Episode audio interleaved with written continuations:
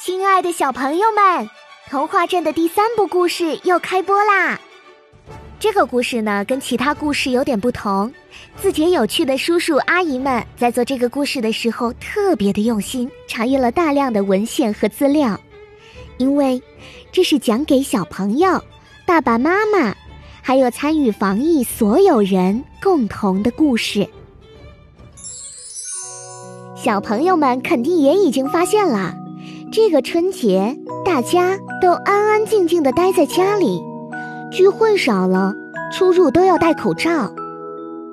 小朋友们心中有很多疑惑，比如病毒长什么样，病毒从哪里来的，病毒怎么传播，小朋友们为什么不能出去玩？可是周围人的解答。总是那么严肃科学，听得小朋友们一头雾水，甚至有些小委屈。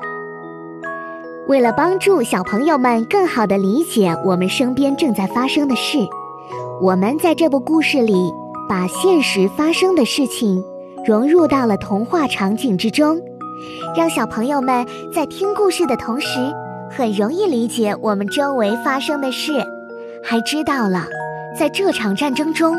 做一名合格的防疫小战士应有的责任。是的，这是一场没有硝烟的战争，每个人都在奋力与病毒的传播赛跑。在《防疫总动员》这部故事中，大人们尽心尽力，小朋友们也不会掉队，而且我们都学会了珍惜。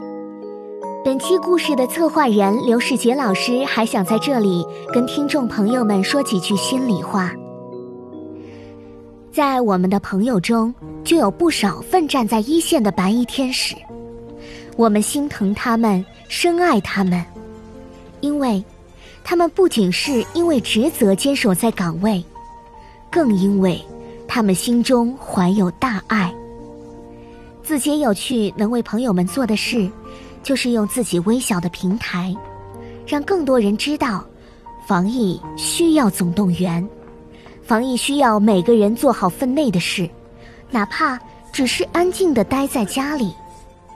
因为我们此刻的幸福，正是白衣天使们尚不可及的希望。让我们一起期待疫情早点结束，期待白衣天使们。也可以跟所爱的人一起厮守宁静。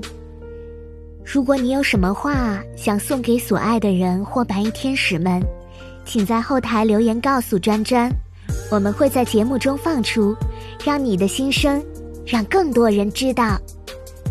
我是你们的主播专专姐姐，欢迎订阅《防疫总动员》，与专专姐姐一起为防疫加油吧！